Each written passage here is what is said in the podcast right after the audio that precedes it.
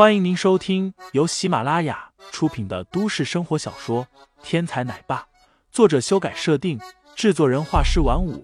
感兴趣的听众老爷们，赏个三连，点亮我的关注，点亮你的夜空。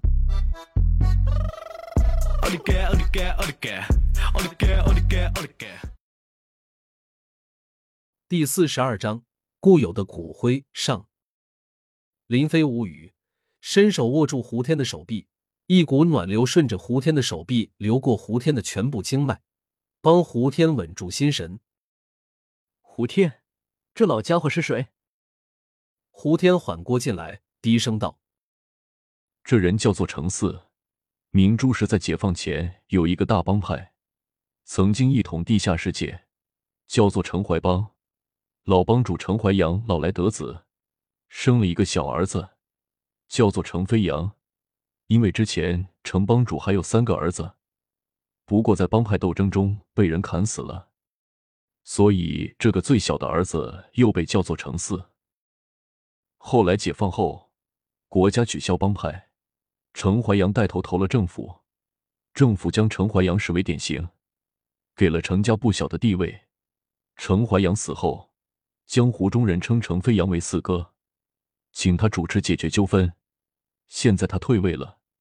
江湖中人仍然尊敬他为四叔。现场很安静，胡天的声音虽小，但是很多人也可以听得清清楚楚。林飞看着胡天的神情，知道关于程四，胡天应该还有很多地方都没有说。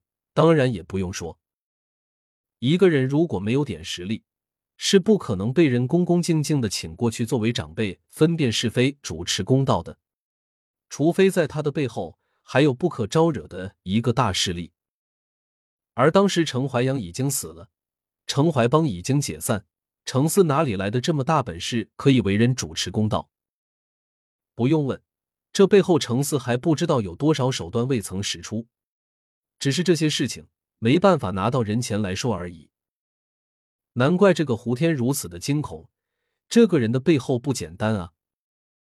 像胡天这种依靠几个服装市场来支撑门楣的人，根本惹不起程四。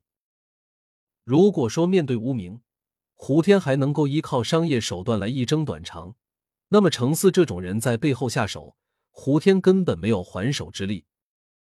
爸爸，这个时候，韩萌萌忽然在众人背后喊了一声，声音透着一丝惊慌。林飞回头。只见无名不知道什么时候摸到了韩萌萌身边，手中一把匕首架到了韩萌萌的脖子上。你找死！林飞的目光猛然变得犀利无比，一股冰冷的杀气自林飞的身上猛然散发了出去。不可！在程四的背后，一个身穿唐装的中年人见到这一幕，顿时喊了出来。但是已经晚了。跪下来赔礼，我放过你的女儿。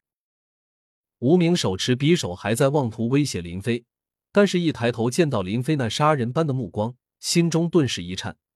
然后，他就看到林飞的一只脚在自己的面前越来越大，来不及做其他任何动作，无名就感觉自己的手中的匕首被林飞一脚踢掉，然后另一只脚直奔自己的太阳穴而来。这一脚若是落实了，无名绝对没有活路。小贝，敢儿！唐庄中年人在楼上飞身而下，眼看救人不及，直接一掌对着韩萌萌拍了过来。围魏救赵，看到林飞对待韩萌萌的态度，中年人明白，只有这样才有可能救下无名，其他任何操作都难以留下无名的性命。林飞一脚突然转向。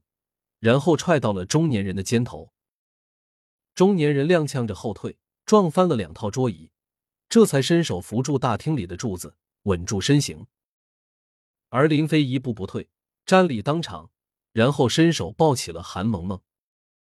虽然将中年人打得倒退，但是林飞知道，这个中年人是个高手，如果自己和对方放手一搏的话，这个人很有可能伤害到萌萌。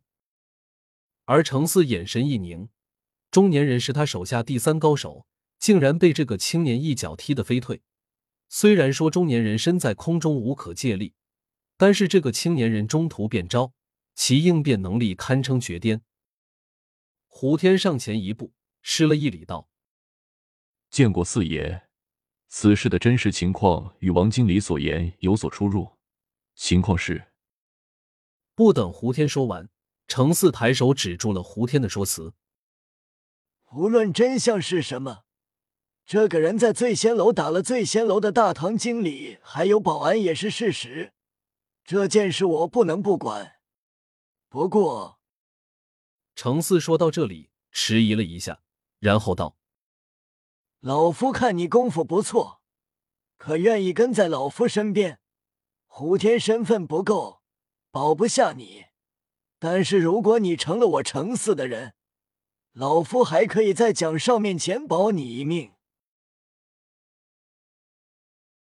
听众老爷们，本集已播讲完毕，欢迎订阅专辑，投喂月票支持我，我们下集再见。